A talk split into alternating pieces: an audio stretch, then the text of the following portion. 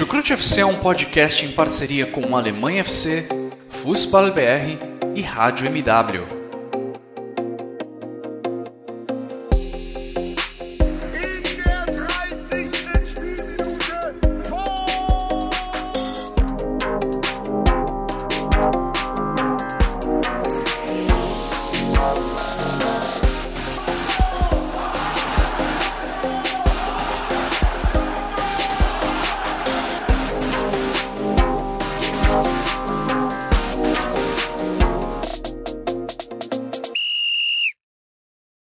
Sejam muito bem-vindos, fãs da Bundesliga. O meu nome é Guilherme Ferreira e eu recebo vocês para mais uma edição do Chucrute FC. Dessa vez para falar sobre a 26 rodada do Campeonato Alemão, uma rodada que movimentou muito a parte de baixo da tabela, vitórias importantíssimas de Hertha Berlim e de Mainz, que fizeram essas equipes respirarem um pouco na briga contra o rebaixamento. Por outro lado, o Colônia teve um empate contra o Borussia Dortmund, que acabou saindo com um gosto de derrota, porque o gol de empate foi sofrido ali, pertinho do final do jogo. E para me ajudar a explicar, para me ajudar a comentar o que de melhor aconteceu, não só lá embaixo da tabela, não só sobre a parte de baixo da tabela, mas também sobre o topo, eu tenho ao meu lado, como de costume, dois outros integrantes do Chucrute FC. Vou dar as boas-vindas primeiro a um integrante do Chucrute FC que, segundo eu soube nesse meio de semana, é uma amiga íntima da cantora Laura Pausini. Estou certo, Simone Paiva? Seja muito bem-vinda. Olha, olha, quem diria, hein? A próxima vez que ela vier ao Brasil, estarei lá, em plena almoçando com Laura Pausini, quem dera. Ela estará na sua casa, certamente. Exato. Mas vamos lá falar dessa rodada Bundesliga, uma rodada com resultados até esperados, algumas situações que não mudam nunca, né, Schalke? E hum. vamos falar aí da, desse líder que, como eu já falei uma vez, nem tem mais o que falar. Ai, Bayern de Munique, difícil ser sua rival. Difícil. Impressionante o resultado do Bayern de Munique nessa, roda nessa rodada mesmo. 4 a 0 contra o Stuttgart, jogando quase a partida inteira com um jogador a menos. Não é mesmo, Jonathan Gonçalves? Seja muito bem-vindo a essa edição do Chucrute FC. Olá, Guilherme. Olá, Simone, ouvinte do Chucrute FC. É, o Guilherme, mais uma rodada do Bayern aí avassalador, que mesmo com um homem a menos conseguiu se impor ali e mandar no jogo contra o Stuttgart, né? Mas foi uma rodada bem movimentada, uma rodada que teve muitos gols, né? Como habitual da, da Bundesliga. Até que nessa temporada não tem acontecido tanto, assim, de todas as rodadas serem movimentadas no quesito gols. Mas essa foi, o, foi uma rodada típica com, com bastante, bastante gols, né? E é isso, mais uma vez o Borussia Dortmund me, me decepcionando de, de alguma forma, né? Eu até acho que o momento não é, não é tão ruim, o momento da equipe, mas o Thomas Meunier sabe, sabe o jeito certinho de me deixar estressado. é, esse sabe bem mesmo do assunto. Bom, a gente está gravando essa edição do Chucrute FC nesse domingo, dia em que acabou a rodada, dia 21 de março, que é também o dia de aniversário, data de aniversário de um dos grandes nomes da história do futebol alemão, Lothar, Lothar Matthäus, está completando hoje 60 anos um dos grandes da história do futebol alemão, foi já eleito melhor jogador do mundo pela FIFA, já ganhou bola de ouro, foi campeão mundial, venceu a Euro, fez história não só na Alemanha, mas também na Itália, ganhando títulos também na Série A. Um dos grandes nomes do futebol alemão, completando nesse domingo 60 anos, Lothar Matthäus. E bom, para a gente começar a falar sobre as atualidades do campeonato alemão, as atualidades da Bundesliga, agradeço aos nossos parceiros do Futebol BR, também do Alemanha FC. Agradeço a todo mundo que ouve o Chucrute FC, ouve nos agregadores de podcasts, onde os episódios estão disponíveis. Se você ouve também no YouTube, seja também deixo aqui nosso agradecimento. E vamos lá falar sobre essa 26ª rodada.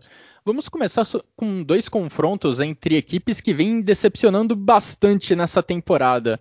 Primeiramente, a gente vai lá para Berlim, onde a equipe do Hertha recebeu o Bayer Leverkusen, duas equipes que vinham num momento muito ruim, o Hertha se aproximando perigosamente da zona de rebaixamento, o Bayer Leverkusen em queda livre, se distanciando inclusive da zona de classificação para a UEFA Champions League, e neste domingo Grande atuação do brasileiro Matheus Cunha, ele que não vinha num grande momento, recentemente sofreu também com contusão, mas nessa rodada ele foi protagonista novamente. Protagonista como estamos vendo poucas vezes nos últimos anos, inclusive um brasileiro ser no futebol alemão. Ele foi um dos líderes da equipe do Hertha na vitória por 3 a 0 diante do Bayer Leverkusen. Ele, Luque Bacchio e Córdoba mataram a equipe do Peter Boss nos contra-ataques, Jonathan, vitória importantíssima para a equipe comandada pelo Paul Dardai. Já para o Bayer Leverkusen, mais uma derrota dolorida, uma derrota que distancia a equipe ainda mais do G4. É, o Hertha Berlim explorou bastante o contra-ataque, né, com jogadores ali da ponta, o Maximilian Mittelstadt, o holandês Zifui, que acredito que a pronúncia é assim, fez até o primeiro gol, um belíssimo gol, e explorou muito isso. O Leverkusen teve mais a posse de bola, como, como é de praxe, esse time do Peter Bosch tem a posse de bola, né? Se você olhar as estatísticas é, de todo, toda a partida, foi 72% de posse de bola para o Leverkusen contra 28% do Hertha Berlim. Mas na, na eficiência ali no contragolpe deu Hertha Berlim, né? O Matheus Cunha que voltou de lesão, como você falou, e, e, e, mostra ser esse, esse típico camisa 10, esse de fato camisa 10 da equipe do Hertha Berlim. É um jogador diferenciado que eu acredito que até mesmo para o futuro vai, vai aparecer mais vezes na, na seleção brasileira principal, né? Ele que já foi convocado uma única vez, mas acredito que no futuro terá mais chances. É uma partida muito boa do Luque Bacchio também, distribuindo duas assistências. Ele é um dos jogadores muito velozes desde a época do, do Fortuna Düsseldorf já há um tempo já no Hertha, sabe explorar bem essa velocidade dele, tem um bom passe, chega bem à frente e ajudou aí o Hertha Berlim né, nessa vitória. O Hertha Berlim que nessa temporada não está lá, não tá lá bem, né? Não está bem, está até perto da zona de rebaixamento, conquistou uma vitória muito importante. E já o Leverkusen, né, que recentemente foi eliminado da UEFA Europa League, é, até pensava que com essa eliminação a equipe focasse mais na, na Bundesliga e tivesse alguma melhora significativa, mas segue aí tendo resultados bem, bem, bem ruins, é, irregulares, né? E vamos ver até onde vai esse time. Eu acho que o Peter Bosch vai ter que buscar variações aí né, é, de formações e de tática, porque desse jeito não está dando certo. E se ficar saturando dessa forma, ele é, ele é mais um técnico aí a dançar na, dançar na Alemanha, né? Nessa temporada tivemos algumas demissões aí, né? Como é o caso do Schalke, por exemplo, que vive uma grande crise, que trocou de técnico muitas vezes. É, esse ano de 2021 tem sido terrível para o Bayer Leverkusen. Peter Bosz vem sendo pressionado cada vez mais ao longo das últimas semanas. O Hertha Berlim, por outro lado, já trocou de treinador nessa temporada. Paul Dardai está no comando da equipe. E vamos lembrar, né? O Paul Dardai, ele já foi treinador do Hertha, saiu lá na temporada, ao final da temporada 2018-2019, e um dos argumentos que contribuía para a demissão dele àquela altura era que o Hertha queria buscar um futebol mais atraente, um futebol mais ofensivo. Esse plano acabou não dando certo, foi tudo por água abaixo. E nessa temporada o Hertha Berlim deu alguns, deu alguns passos atrás, recuou um pouco naquela ideia, recontratou o Paul Dardai. E mesmo sem demonstrar um futebol exuberante, mesmo sem demonstrar um futebol extremamente ofensivo, não é isso que a gente espera de uma equipe do Paul Dardai, pelo menos nesse domingo contra a equipe do Bayer Leverkusen, ele foi extremamente eficiente, marcando três gols logo no primeiro tempo para praticamente assegurar a vitória. E Simone, a situação do Hertha Berlim ainda é complicada, mas um alento para o torcedor é que a sequência recente da equipe foi muito dura também. Nas últimas oito rodadas, o Hertha enfrentou todos os, seu, todos os seis primeiros colocados do campeonato alemão: Bayern de Munique, Leipzig, Wolfsburg, Eintracht Frankfurt, Borussia Dortmund e agora o Bayer Leverkusen. nesses seis confrontos, o Hertha Berlim só venceu, só somou pontos diante do Bayer Leverkusen neste domingo. Mas o campeonato do Hertha Berlim é outro. O que ele tem que pensar é em somar pontos, principalmente contra os seus concorrentes diretos. É verdade, Guilherme. A, as últimas rodadas o Hertha Berlim é, jogou contra o pessoal lá de cima, né? Frankfurt, Bayern, como você falou. É, mas nesse jogo ele teve a sorte de pegar um Leverkusen que vem de uma fase muito ruim, né? O Leverkusen nesse, nesse começo de ano o time perdeu totalmente o ritmo daquele Leverkusen. Isso está se tornando uma característica dos times do Peter Boss, né? Faz um início de campeonato é, muito bom, até arrasador. A gente lembra quando as primeiras rodadas do Leverkusen tava, chegou a ficar em primeiro, mas o time não consegue manter um ritmo, é, não consegue manter uma estrutura de time e aos poucos começa a perder e perde de uma forma que hoje, quando você assistia o jogo entre Hertha Berlim e Leverkusen, você chegava ao ponto de se perguntar quem estava brigando por vaga na Champions e quem estava brigando para cair. Porque o Hertha Berlim hoje fez um jogo muito bom, eu acho que também impulsionado pela situação, porque ele começou a rodada hoje, né, já na zona de rebaixamento, com os resultados de ontem. Então, ele foi, é, ele conseguiu empurrar o Bayer Leverkusen, é, pressionar o Bayer Leverkusen, e você via como o time do Leverkusen estava perdido na defesa. Aliás, eu vou, ao longo do podcast, falar um pouco das crises defensivas dessa rodada, né? A gente teve, algum, teve vários episódios bem catastróficos.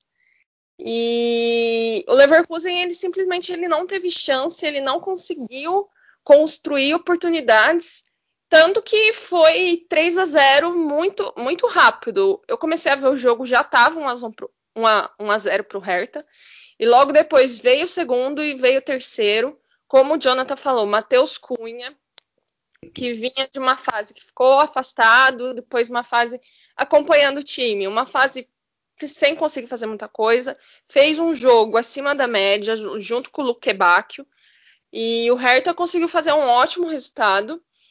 Quando voltar dessa parada FIFA, vai ter uma sequência, é, dois jogos bem a gente pode dizer, complicados. Um porque é o clássico de Berlim e o outro porque é o Mönchengladbach. O Mönchengladbach que também a gente nunca sabe, né? Tá num tá bem irregular, mas depois começa uma sequência contra o pessoal lá de baixo. Vem Mainz, vem Schalke, vem Armínia é, e, o próximo, e Colônia. Então, quer dizer, as, é, as próximas rodadas é a rodada que ele vai mesmo decidir o destino dele nessa Bundesliga. Mas marca essa rodada aí como um bom Hertha Berlim, um bom jogo, e um Leverkusen que parece que ou Peter Boss consegue mudar esse time, ou o Leverkusen vai ficar mais uma vez, mais uma temporada, ainda que essa temporada foi, mas vai cair das ligas europeias. É uma sequência boa para o Hertha Berlim daqui em diante e bom para o Paul Dardai e bom para o Hertha que o Matheus Cunha vai estar disponível já retornando de contusão em alto nível diante do Bayer Leverkusen. E volta a falar do brasileiro porque a gente vê alguns jogadores brasileiros se destacando na Bundesliga nos últimos anos, mas olha, não lembro algum deles se destacando com tanto protagonismo dentro da sua equipe. O Matheus Cunha, ele tem um peso dentro dessa equipe do Hertha Berlim que é impressionante. Nos bons momentos do Matheus Cunha, ele consegue elevar o nível da equipe do Hertha, então é fundamental para o Paul Dardai ter o Matheus Cunha à disposição nas próximas rodadas, que, como a Simone falou, serão repletas de confrontos diretos ali na briga contra, o rebaixamento.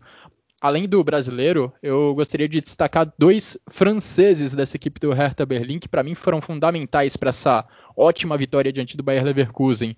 O Gendouzi e o Tuzar, a dupla de volantes da equipe do Hertha. O Hertha matou o Leverkusen nos contra-ataques, mas esses contra-ataques eram iniciados muitas vezes por ótimas jogadas defensivas, por ótimas ações defensivas desses dois franceses, Gendouzi e o Tuzar. Os três gols saíram de jogadas de ações defensivas dos dois, com um desarme, com uma interceptação.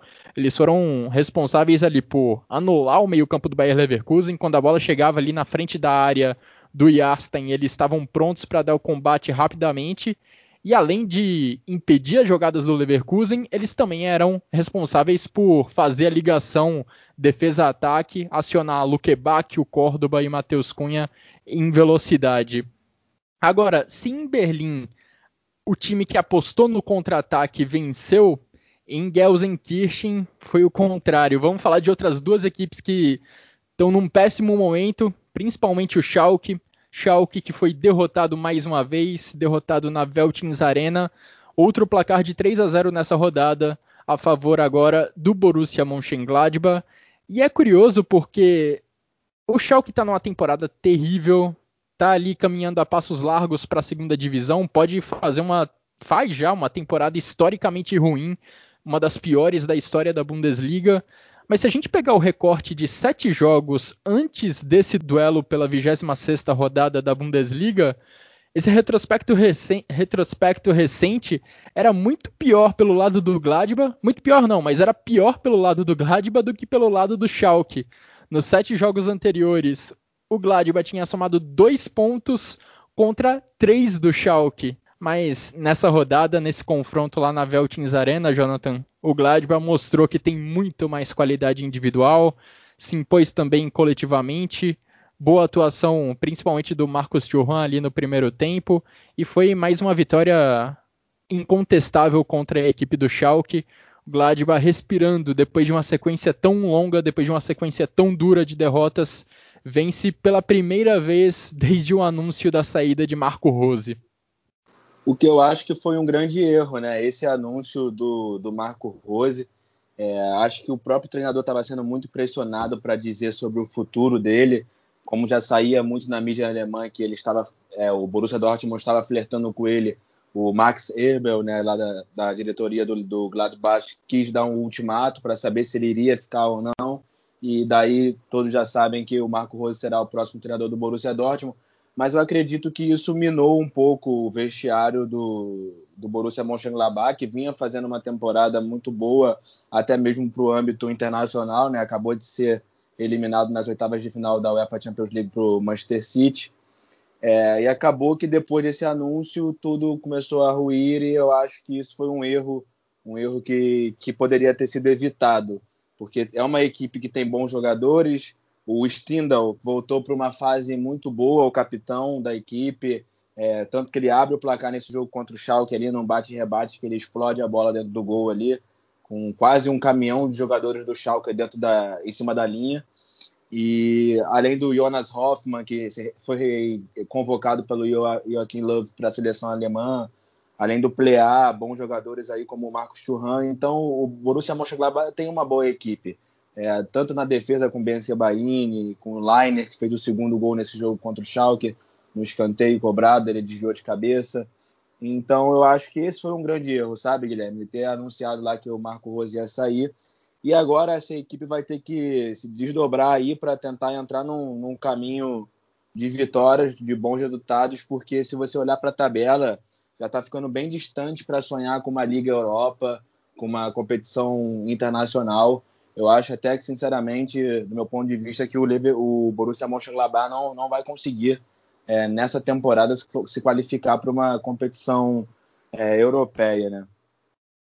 É, Marco Rose e seus jogadores agora têm que buscar encerrar de forma mais digna essa temporada para a equipe do Borussia Mönchengladbach, quem sabe ainda conseguindo uma vaga em competição europeia, quem sabe ainda conseguindo uma vaga na Liga Europa. Mas para o Schalke foi novamente uma semana de péssimas notícias, não só dentro de campo, mas também fora dele. O torcedor do Schalke vivia na expectativa de ter o Ralf Rangnick como diretor esportivo. Já há alguns dias essa informação vinha circulando.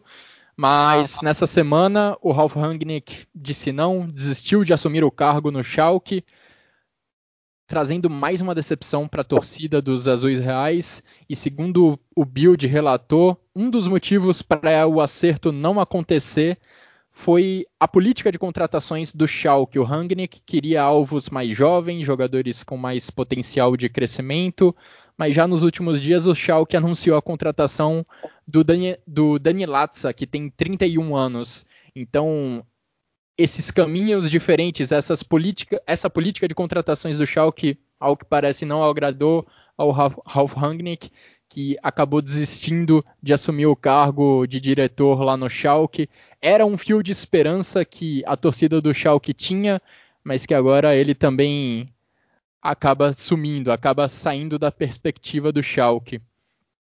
E detalhe, Guilherme, nesse contrato aí do Danny Latza, tem lá uma cláusula que se o Schalke subir da segunda divisão para a primeira, o jogador terá o contrato automaticamente renovado. Ou seja, o Schalke 04 já caiu na real, já caiu é, na verdade que, digamos que já está rebaixado, né?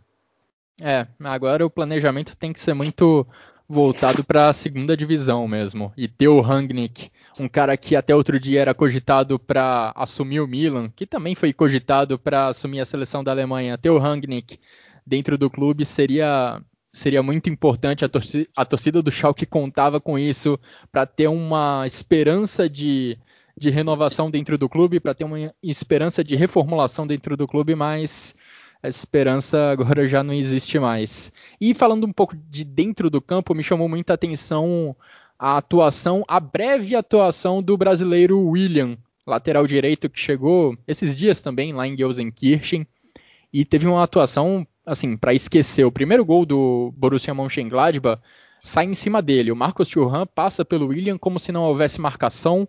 E aí, na sequência da jogada, o William ainda tem a oportunidade de afastar a bola da grande área.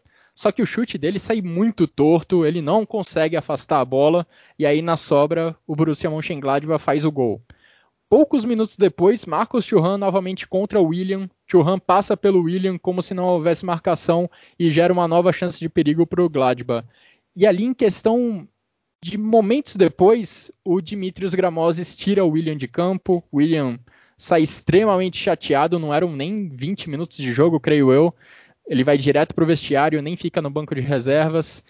Difícil imaginar o brasileiro seguindo na equipe do Schalke depois dessa situação. Mais um capítulo ruim dessa temporada do time de Gelsenkirchen, Simone, que vai colecionando capítulos ruins nessa história.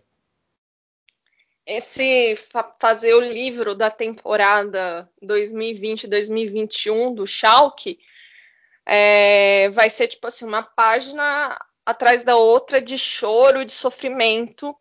Eu acho que a maior imagem desse Schalke é quando os jogos são em casa e a gente olha para o mascote do Schalke.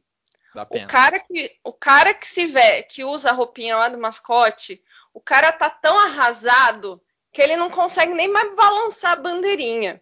É tipo, é triste, é triste ver a situação do Schalke.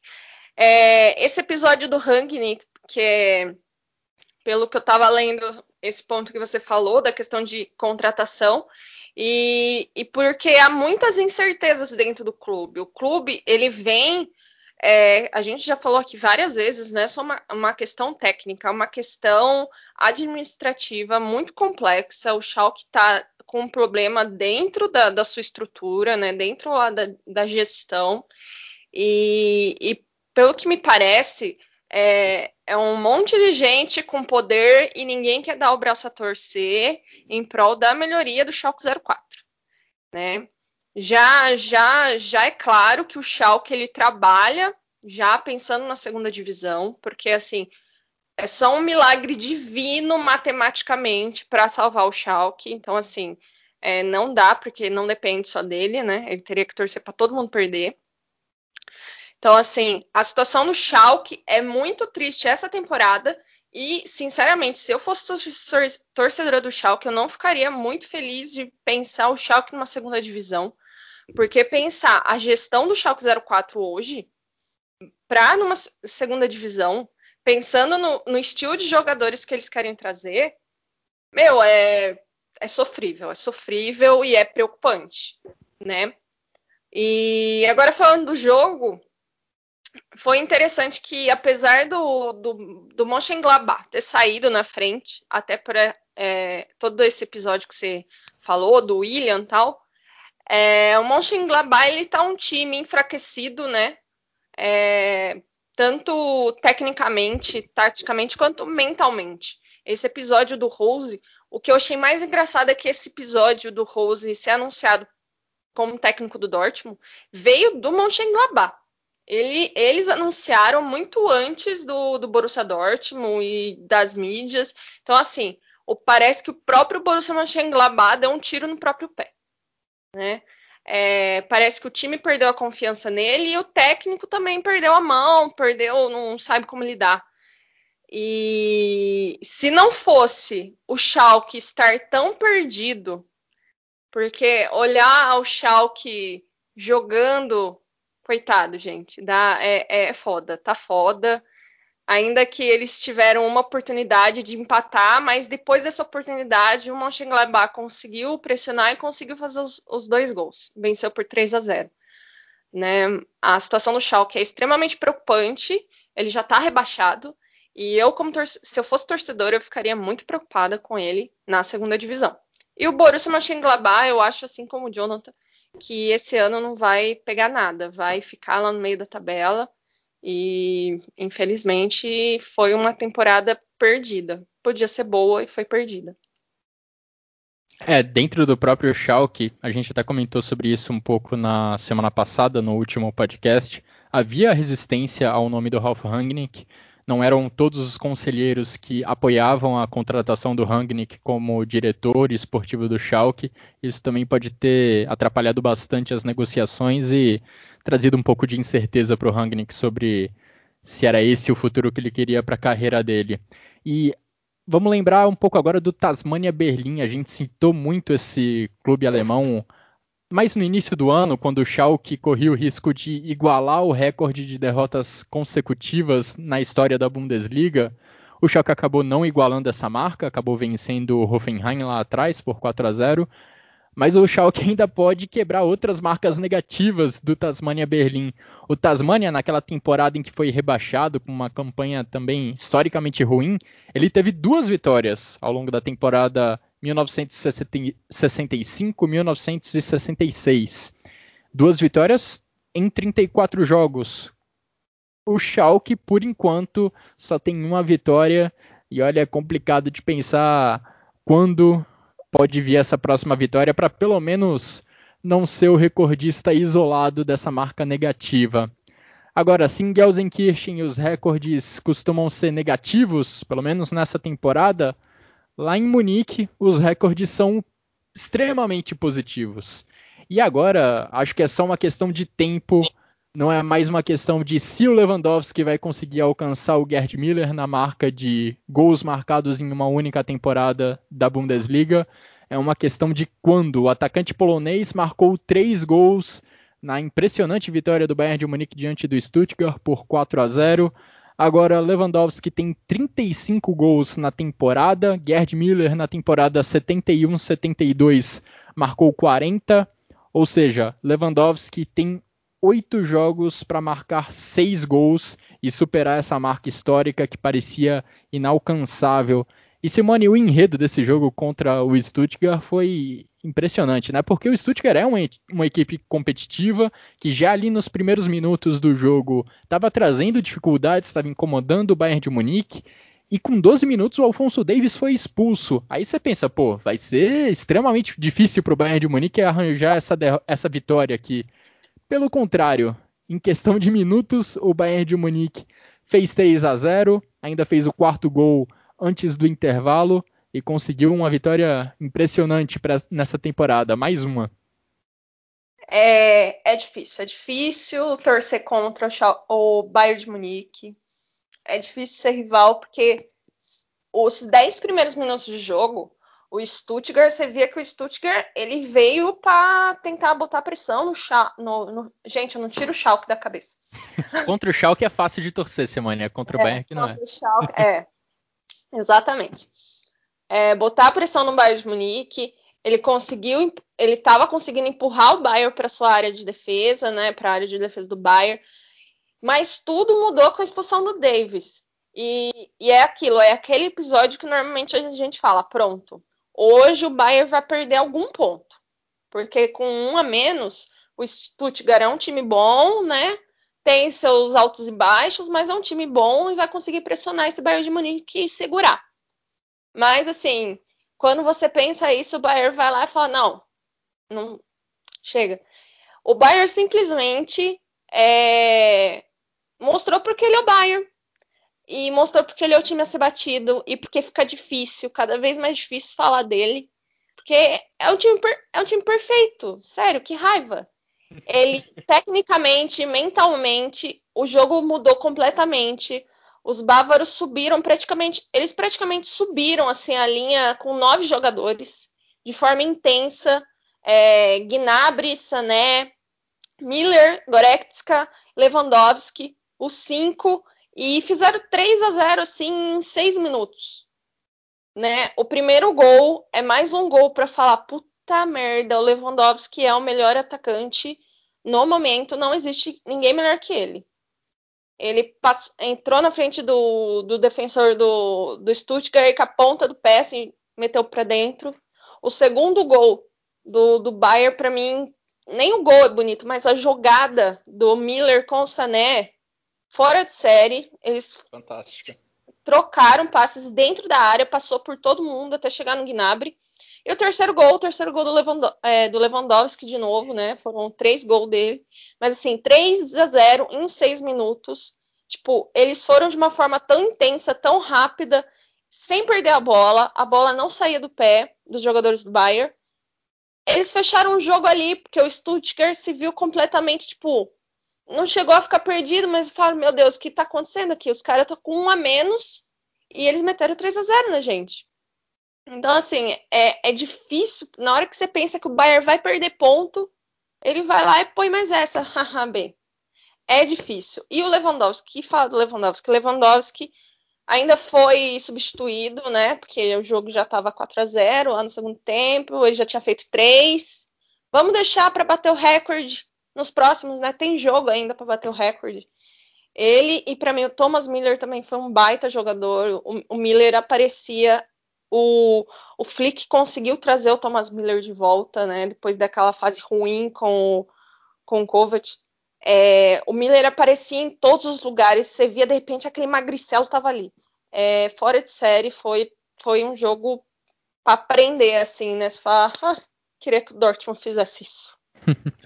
31 anos e ainda correndo como um garoto, impressionante a dedicação do Thomas Miller. Não só quando o Bayern tem a bola, mas principalmente quando o Bayern não tem a bola.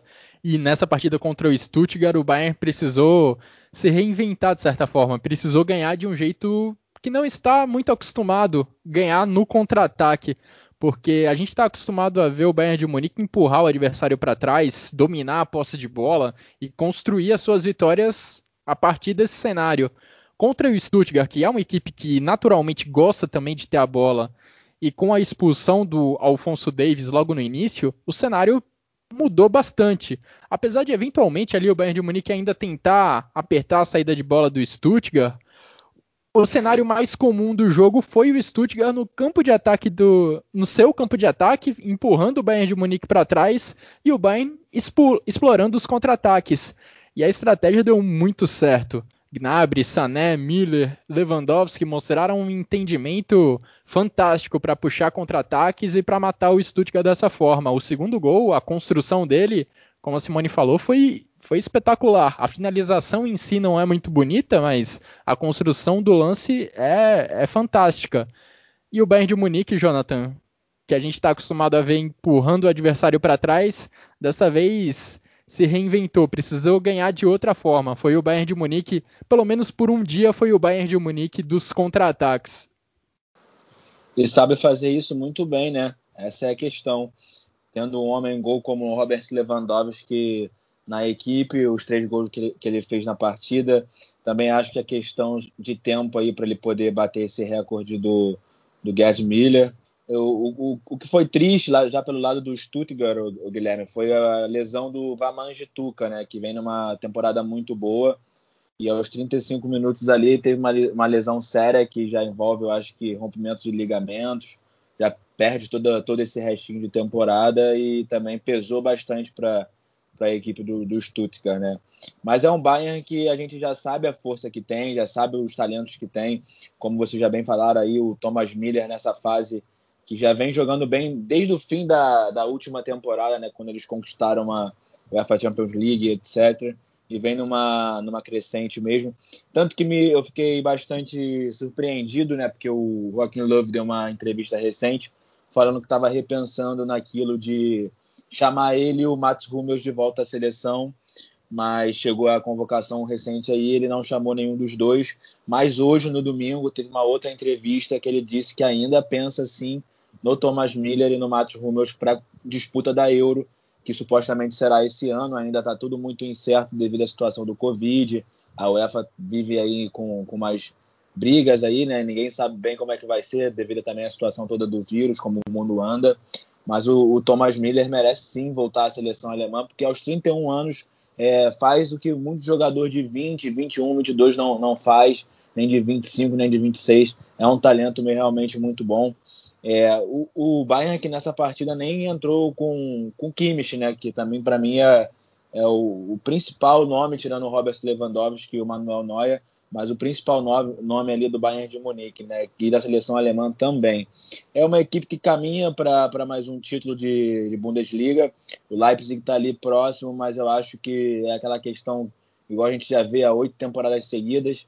No caso, às vezes o Dortmund perseguindo o Bayern, mas não consegue, não consegue conquistar no fim das contas. E eu acho que nessa temporada não será diferente. O Bayern de Munique está aí caminhando com Hans Flick, fazendo um bom trabalho para mais um título alemão. É, e talvez o grande obstáculo no caminho do Bayern de Munique para o título da Bundesliga, para mais um título da Bundesliga, seja a próxima rodada. Temos a data FIFA na próxima semana, seleções vão disputar jogos pelas eliminatórias para a Copa do Mundo na Europa. E na semana seguinte, na próxima rodada do Campeonato Alemão, temos o duelo entre Bayern de Munique e Leipzig, com algumas preocupações para o Hansi Flick, porque o Alfonso Davis foi expulso, não vai jogar contra o Leipzig, e o Boateng tomou um cartão amarelo, está suspenso também, então são dois desfalques importantes da defesa do Bayern de Munique, dois jogadores que não vão poder enfrentar o Leipzig nesse confronto direto pela liderança do campeonato. O Leipzig está quatro pontos atrás do Bayern de Munique, e nessa rodada o Leipzig venceu o Arminia Bielefeld na abertura da 26ª rodada da Bundesliga, um duelo de opostos, Leipzig brigando pela liderança, o Arminia Bielefeld brigando para evitar o rebaixamento. O Leipzig venceu por 1 a 0, um placar magrinho, mas que foi construído num grande ataque contra a defesa. Olha, tinha, tinha tempo que eu não via um domínio tão grande de posse de bola, um domínio territorial tão grande por por um dos lados envolvidos na partida. O Leipzig simplesmente controlou a bola durante quase o tempo inteiro, empurrou a Arminia Bielefeld para trás, acabou nem produzindo tanto, acabou nem exigindo tanto do, do Ortega. O Ortega até fez, na verdade, algumas defesas, mas o Leipzig acabou marcando apenas um gol. E Simone, teremos um grande duelo na próxima rodada. O Leipzig chega embalado para enfrentar o Bayern de Munique. Já foi eliminado da UEFA Champions League contra o Liverpool, mas está vivo na Copa da Alemanha.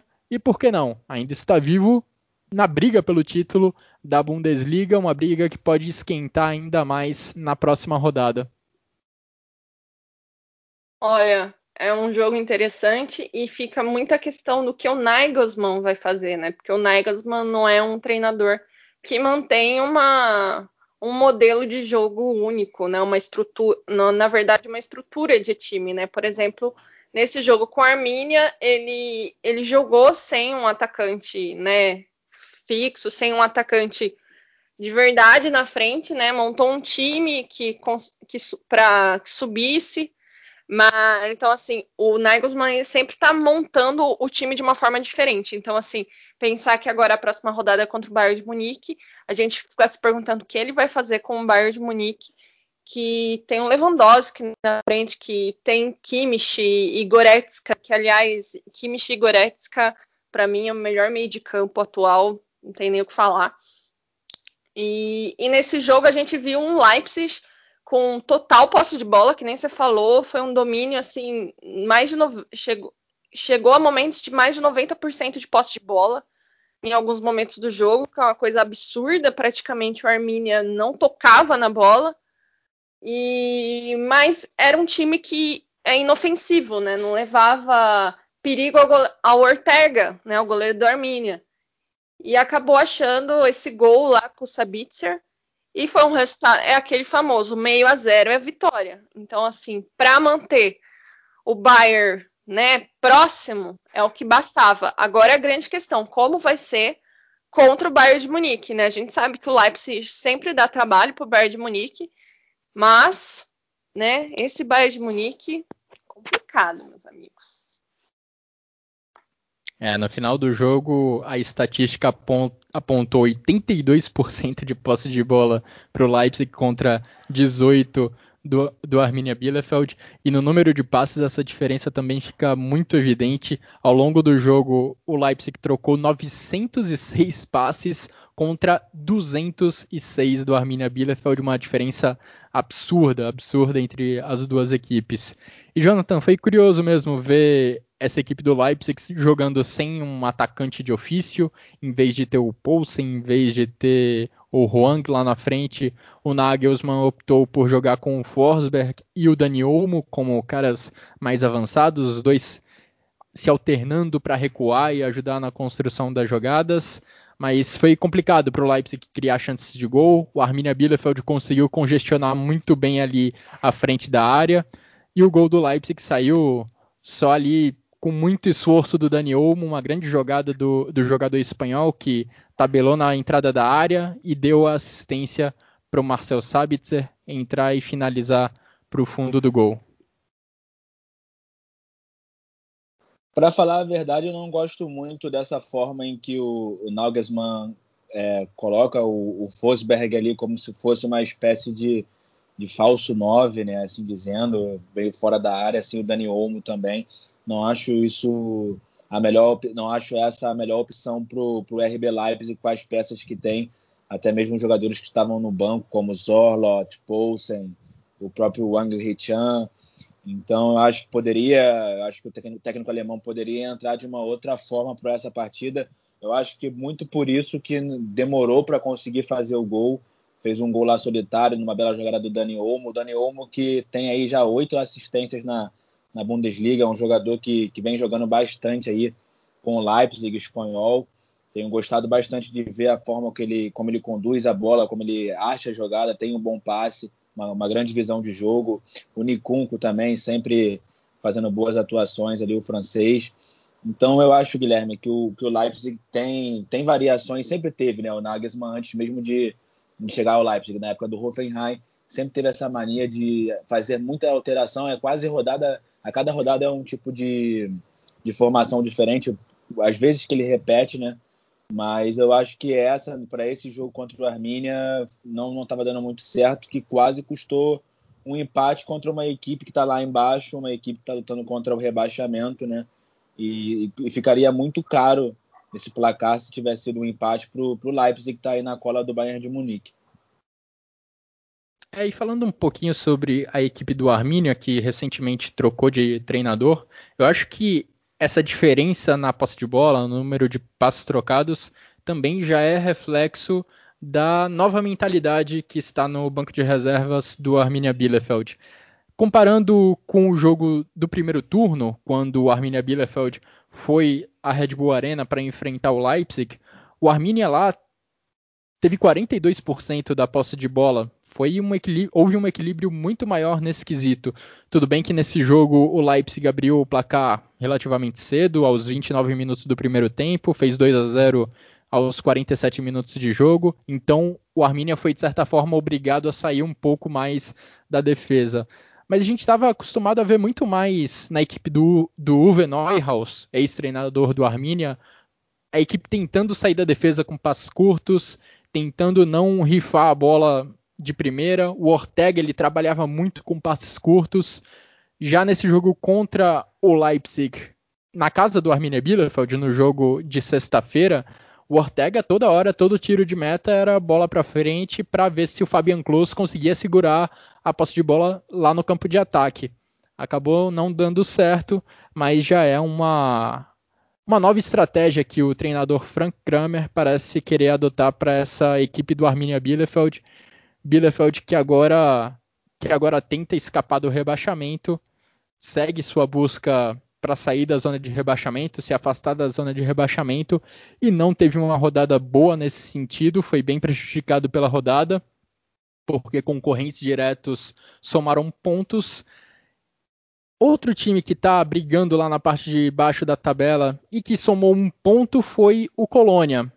O Colônia que acaba somando um ponto contra o Borussia Dortmund, conseguiu o empate jogando em casa, mas foi um empate que, que de certa forma, Simone, trouxe um gosto amargo para a equipe do Colônia, para a equipe dos Bodes, porque até os instantes finais da partida ela estava vencendo por 2 a 1, mas o Erling Haaland, sempre ele, foi ao resgate, marcou os dois gols da equipe do Borussia Dortmund na partida, o segundo deles já ali nos minutos finais do jogo.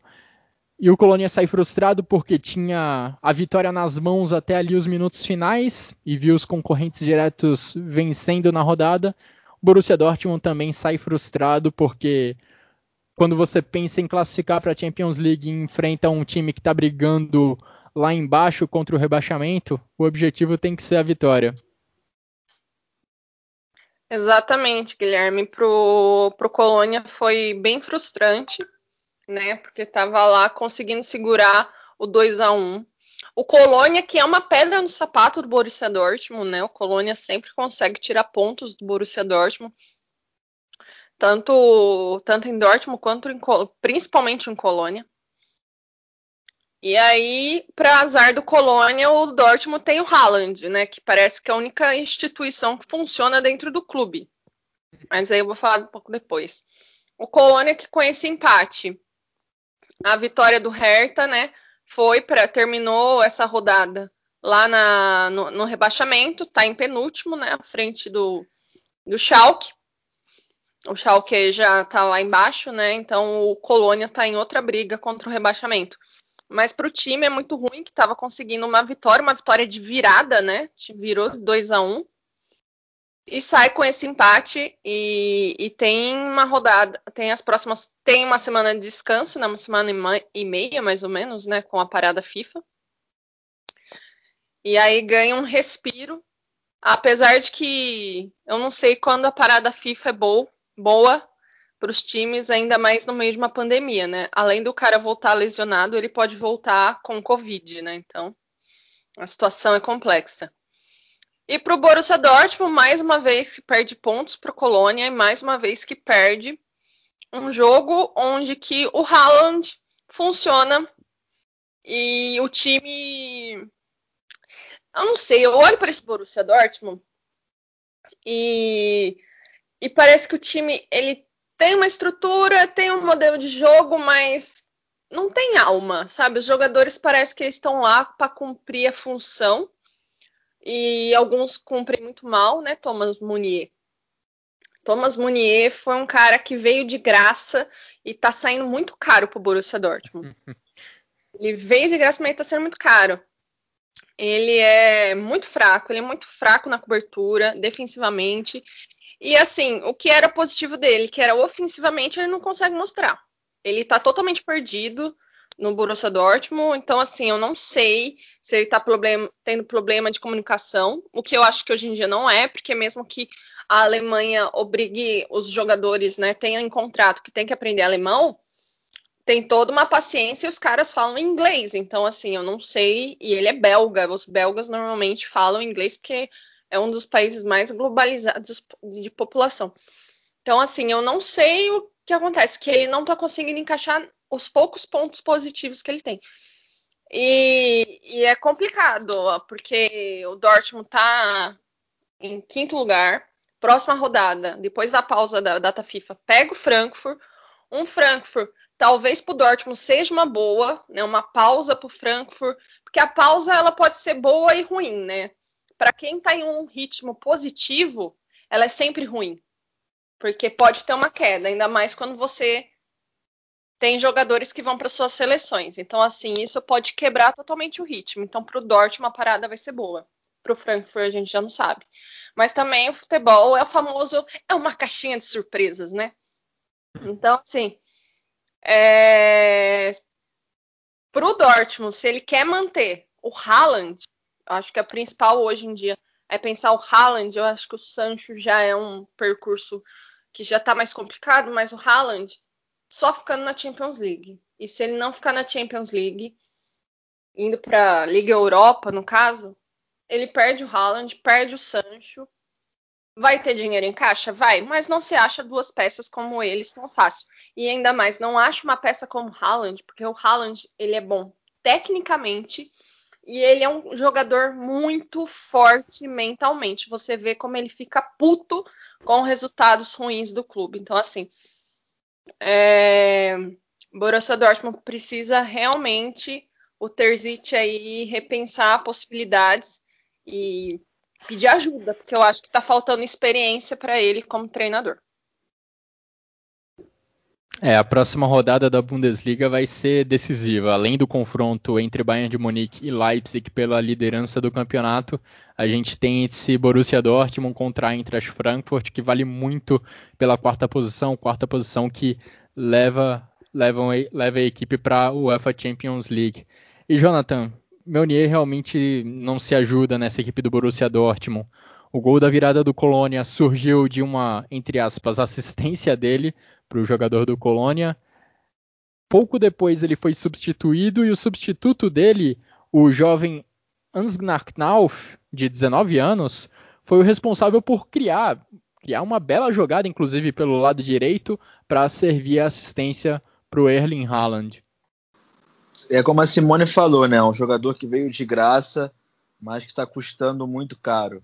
É, quando ele chegou ao Borussia Dortmund e assinou, muitos torcedores do Paris Saint-Germain comemoraram nas redes sociais a saída do jogador belga, porque ele já era bem conhecido lá, né, pelas atuações ruins, por ser um lateral que erra passes, por ser um lateral, um lateral que parece ter cintura dura, demora às vezes para pensar, para dar um passe certo e aparecer. Ele até já participou sim de, de alguns gols do Dortmund, é, participando na, da jogada em si, na assistência, até mesmo fazendo gol, ele já fez gol pelo Dortmund, só que é um jogador muito limitado, um jogador que realmente, se ele fosse bom, eu acredito que não sairia de graça do Paris Saint-Germain. Estamos falando de um jogador que já tem lá seus 27, 28 anos, não sei bem, é, porque o Paris Saint-Germain é uma equipe que é um clube que geralmente deixa seus jovens saírem de graça, como foi o, o novo jogador aí que chegou ao Borussia Dortmund, se não me engano, é Koulibaly o nome dele, para a base lá, assim como já foi o Zagadou no passado.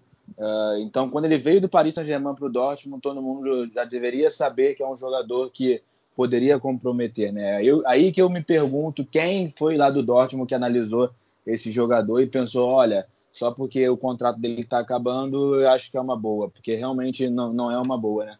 E como o Murray está tá lesionado, acaba ficando a bola ali da lateral direita para o Thomas Meunier, mesmo tendo ainda o Lucas Piszczek no banco de reserva, mas já para quem é torcedor do Dortmund há muitos anos e já repara como está a situação do, do Lucas Piszczek, o Lucas Piszczek já é um jogador aposentado que está no elenco é, só esperando ali o contrato dele acabar mesmo nessa temporada, não quis ter, terminar na última temporada devido à pandemia, mas não vai conseguir se despedir da torcida da forma como ele, como ele gostaria, mas a gente já vê que ele meio que está trabalhando como, vamos supor, um assistente ali no dentro da, do, do elenco. Pelo menos é essa a sensação que eu tenho, até porque ele não tem entrado nos jogos, é, só tenho visto ele enganjar nas mídias sociais e tudo mais. E para mim, ainda com a idade que tem, com as limitações que tem atuais, seria um jogador muito melhor que o Thomas Milner. É, agora, falando um pouco do que foi a partida e dos jogadores em si, não gostei da atuação do Julian Brandt. O Julian Brandt, para mim, ele vive num, num, ciclo estranho no Dortmund. Ele faz uma partida boa, aí na, na, outra já faz mais ou menos, aí depois começa a cair, aí faz duas partidas boas e começa a cair. É um jogador muito irregular, que até hoje não conseguiu encontrar o futebol que ele teve lá no, no Bayer Leverkusen, ainda no, no Borussia Dortmund. O Dortmund fez um gol cedo, num belo lançamento do Emre Can para o Erling Haaland dominar ali e do, o domínio dele é fantástico. Ele já domina tirando do, do zagueiro e, e virando para cima do zagueiro para finalizar, né? Então ele faz um gol ali no, no, início do jogo, um gol que eu pensei que fosse dar tranquilidade de fato ao Borussia, pensei que até fosse é, rolar uma goleada quando sai um gol assim tão cedo e o jogo se desenhava nesse começo de, de primeiro tempo mais para, o Dortmund, que depois foi pisando no, no freio, né? E aquele pênalti que acabou sendo foi foi o pênalti bem marcado que foi realmente a mão ali do Jude Bellingham e o Colônia empatou já no primeiro tempo. E no segundo tempo com essa falha aí do Thomas Meunier a virada deles o Dortmund quando quis acordar para o jogo já viu que estava 2 a 1 no placar e foi com uma bela jogada do Ansgar Knauf um jogador da base que entrou sua primeira partida da Bundesliga já tinha entrado numa partida de Champions eu acho contra o Zenit e na primeira partida de Bundesliga já deu uma assistência para o Erling Haaland. Mas é um Dortmund, como a Simone bem falou, que tem a, a, mostra ter uma identidade, mas alguns jogadores não demonstram ter tanta vontade. Eu acho que já pensam mesmo nessa questão da, da Champions League, na Bundesliga, é só pensar mesmo nisso e, que vai ser difícil. Eu acredito que não vai ser fácil para o Dortmund nessa caminhada dos últimos oito jogos para chegar à Champions League. E também é aquele fato de sempre, que é, sempre a gente toca nessa tecla, é muito jogador jovem, né? A gente olha para um elenco que tem aí o Jude Bellingham, o Giovanni Reina também, que não fez uma boa partida, também é novo, é um outro jogador que já fez boas partidas, já demonstrou ter um, um talento, mas que ainda é novo, então vai ter, é certo de ter essas partidas que ele não vai desenvolver tanto, não vai desenrolar tanto.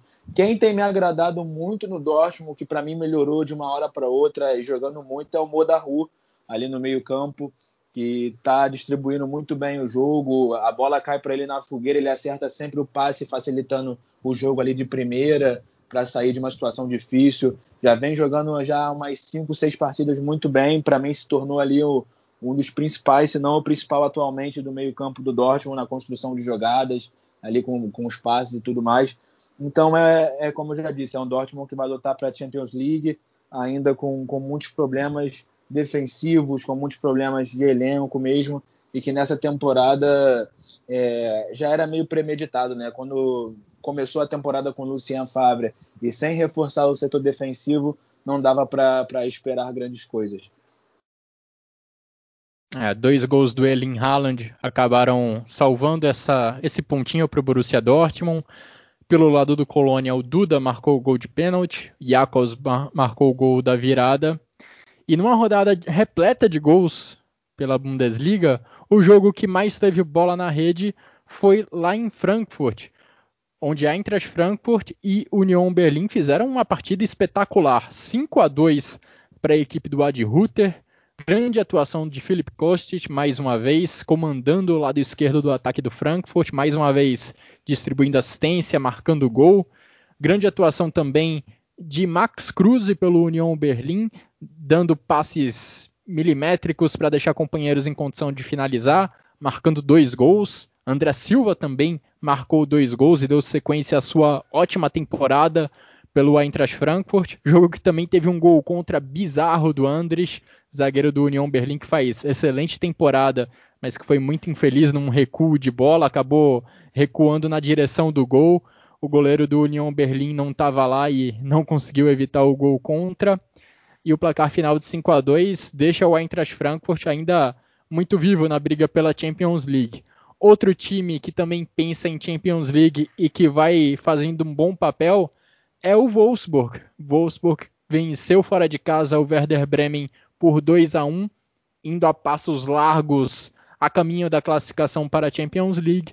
E já nesse domingo, Tivemos a vitória do Mainz, vitória importantíssima do Mainz na briga contra o rebaixamento, vitória por 2 a 1 fora de casa contra o Hoffenheim e fechando a rodada, vitória do Freiburg jogando lá na Floresta Negra contra o Augsburg. Freiburg, que graças a esse momento ruim do Bayer Leverkusen, segue pensando em competição europeia, por que não? Simone e Jonathan querem comentar algo sobre essas partidas? Eu acho que falar sobre o Frankfurt, o Frankfurt está numa crescente incrível. Eu acho que o Kostic com o André Silva, camada Deu uma liga tão grande que o Jovic voltou, teve uma primeira rodada muito boa, mas parece que agora ele tá meio. Fui trocado, né? Tá meio. Ainda não conseguiu engrenar nesse Frankfurt, mas como o André Silva conseguiu achar o seu futebol em Frankfurt é muito legal. É, eu torço muito por ele, né? Depois do fracasso no Milan, mas eu entendo o fracasso no Milan naquela época. Então, e o Kostic, é, fora de sério, ele ficou, né? Depois de todo mundo largar o barco do Frankfurt, né? O Haller, o Jovic, o Rebic. E, e, que bom pro Frankfurt, um baita jogador e o time tá fazendo uma ótima temporada depois de duas temporadas meia boca aí. É, André Silva com a mesma quantidade de gols nessa Bundesliga que Erling Haaland. Tudo bem que o Haaland ficou um tempo afastado por contusão, mas não deixa de ser uma marca expressiva do atacante português. E quem tem jogado muito nesse time do Frankfurt também é o Daichi Kamada, né, o japonês, sempre aparecendo ali nas jogadas de ataque do Frankfurt, é, com um passe muito bom. Já não é de hoje que a gente fala para analisarmos, para ter olhar com carinho para esse jogador japonês que está sempre ali participando das jogadas com o Kostic, com o próprio André Silva, e nesse jogo não foi diferente, né? O André Silva é um jogador que passou por muitos clubes em tão pouco tempo. Eu acho que isso também pesou muito na carreira dele. Ele foi revelado no Porto, né? Passou pelo Sevilha, passou pelo passou pelo, pelo futebol italiano, pelo Milan, e aí hoje em dia no Frankfurt está conseguindo ter uma consistência é, maior devido ao tempo de trabalho também, né? Dando tempo de trabalho, as coisas estão vão correndo um pouco melhor. Não à toa ele foi convocado aí mais uma vez para defender a seleção portuguesa e está num caminho certo aí, que é um caminho de, muita, de muitos gols, né? E assim tem que ser mesmo. É, será um grande duelo esse da próxima rodada entre a Eintracht Frankfurt e Borussia Dortmund. Grandes valores individuais, uma vaga na Champions League em jogo. Duelo que também a gente pode criar muita expectativa, além, é claro, do Bayern de Munique contra Leipzig. E chegando na reta final dessa edição do Chucrute FC, vamos falar um pouco de segunda divisão da Bundesliga com o Thiago Barbosa. Olá pessoal do Chucrute FC, que está falando é o Thiago Barbosa do Bundesliga Brasil 2. Falar o que aconteceu nesta 26 rodada da Zweite Liga, exceto as partidas entre Fortuna Düsseldorf e Bochum, que jogarão nesta segunda-feira, e Holstein Kiel e Hannover 96, que jogarão só no dia 14 de abril. Vamos lá o que aconteceu nesta rodada 26. Na partida de sexta-feira, o Paderborn recebeu o Karlsruhe e ficou no 2 a 2. Nos jogos do sábado, o Eintracht Braunschweig recebeu o Darmstadt e ficou no 1 a 1. Outro jogo que aconteceu no mesmo dia, o Ergas Big recebeu o penúltimo colocado, o Sandhausen, e venceu por 2 a 0. O Hamburgo recebeu o Heidenheim e venceu por 2 a 0, que o colocou provisoriamente na liderança do campeonato. Nos jogos de domingo, o Greuther Fürth recebeu seu grande rival Nuremberg no Franken Derby e ficou no 2 a 2. O Osnabrück em crise recebeu o São Paulo e os Piratas venceram por 2 a 1. O outro jogo que aconteceu no domingo, o Augsburg Kickers recebeu o Johannesburg e ficou no 1 a 1 e a classificação ficou assim: o Hamburgo na liderança provisória com 49 pontos, seguido do Borro em segundo com 48 pontos, o Greuther é o terceiro colocado com 47 pontos, Rostenkiel com dois jogos a menos está com 46 pontos na quarta colocação. Já na zona de rebaixamento, o Osnabrück é o 16º primeiro time dos playoffs com 23 pontos, seguido do penúltimo colocado Sandhausen com 22 pontos e o lanterna do campeonato, os Bookmakers, com 16 pontos. Esse foi o que aconteceu de melhor na 26 rodada da Svite League. Um grande abraço a todos e até a próxima. Muito obrigado, Thiago. E agora para a gente também falar de Frauen Bundesliga, a Bundesliga feminina. Simone, quais foram os principais acontecimentos que tivemos nesse final de semana? Esse final de semana a gente não teve uma rodada completa da Frauen Bundesliga, tá seria a 17 rodada, mas a gente teve é, um jogo da rodada 13, né, que tinha sido adiado, e um jogo da rodada 19 que foi adiantado, né? O Duisburg recebeu o Leverkusen num jogo adiado, e o Leverkusen ganhou de 2 a 0. E pelo jogo adiantado da rodada 19, o Essen e o Sand, Sand ficaram em 0 a 0. né? A gente volta a ter rodada completa no dia 26, mas enquanto isso a liderança continua com o Bayern de Munique, seguido do Wolfsburg e do Hoffenheim. Mas a briga pelo título vai ficar entre os dois de sempre, né? Bayern de Munique e as Lobas, com uma diferença de seis pontos do líder para o segundo lugar. Bom, então no dia 26 a gente volta a ter rodada completa, porque nessa rodada a gente teve as quartas de final da, da Frauen Pokal, né? Onde o Bayern de Munique venceu o Hoffenheim por 2 a 1 o Wolfsburg venceu por 7 a 0 o Werder Bremen. O Freiburg fez 6 a 3 no Potsdam. E o Eintracht Frankfurt fez um resultado muito conhecido pelos brasileiros contra o Andernatt, um famoso 7 a 1 E as semifinais da DFB Pokal Frauen, da Copa da Alemanha Feminina, já foram sorteadas teremos Eintracht Frankfurt contra Freiburg e teremos o grande duelo entre Wolfsburg e Bayern de Munique, as duas grandes potências do futebol feminino na Alemanha. Quase uma final antecipada nessa DFB Pokal feminina. Grande expectativa já por essa partida.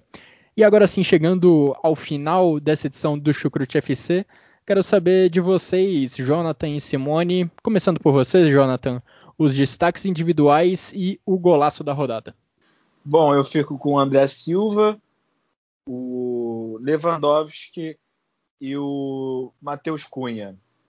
O gol da rodada, eu fico com o gol do Erling Haaland, o primeiro gol do Borussia Dortmund, pelo belo lançamento do Emre Can e a forma como ele vira em cima do zagueiro para finalizar e fazer o gol, o que mostra como ele é um centroavante, um atacante goleador, né, nato qualificadíssimo. Essa rodada a gente teve um leque de opções bem maior para escolher o gol da rodada. Simone, quais são os seus votos? Antes de dar meus votos, eu queria dar eleger as farofadas da rodada, né? A gente teve o frango do goleiro do Schalke, né? Antes do frango, ele tinha feito uma puta defesa, depois, né? O gol contra do Andrich do União Berlim e o gol contra do Sargent do Bremen, né? Então, assim, fica aqui as menções honrosas, as farofadas da rodada. E agora, meus melhores jogadores. O Lewandowski eu nem conto mais, já é um negócio assim, tá lá, zerinho, sabe, famoso zerinho, né? Aí depois a gente começa, um, dois, três. Eu fico com Thomas Miller, André Silva e Matheus Cunha. E o gol da rodada para mim é mais pelo lance do que pelo gol o segundo gol do Bayern de Munique com a jogada do Sané e do Miller até o gol do Gnabry. Meu gol da rodada também é esse aí. Lindíssima jogada coletiva do Bayern, mostrando entendimento entre esses três jogadores. Gol lindíssimo do Bayern de Munique. E meus destaques individuais, ainda a gente poderia de fato colocar o Lewandowski como o concurso, mas eu coloquei ele na minha lista de três jogadores. Lewandowski, André Silva e Genduzi. Fiquei na dúvida lá no Hertha se eu colocava o Genduzi ou o Matheus Cunha. Fiquei na dúvida se eu colocava o Kostic ou o André Silva pelo Eintracht Frankfurt. Mas fiquei com Genduzi e André Silva para acompanhar o Lewandowski nessa lista. E assim a gente encerra mais uma edição do Chucrute FC, edição em que analisamos o que de melhor aconteceu nessa 26ª rodada do Campeonato Alemão. Tem aí data FIFA pela frente, mas a próxima rodada da Bundesliga, como já falamos algumas vezes ao longo da última hora, vai ser excelente. Tem jogos, tem jogos empolgantes. A Eintracht Frankfurt contra Borussia Dortmund, Leipzig contra Bayern de Munique, tem também o Derby de Berlim. Uma rodada espetacular nos aguarda. Agradeço a você, Simone, agradeço a você, Jonathan, pelos comentários e agradeço a todos que nos acompanharam até aqui. Um grande abraço a todos e até a próxima.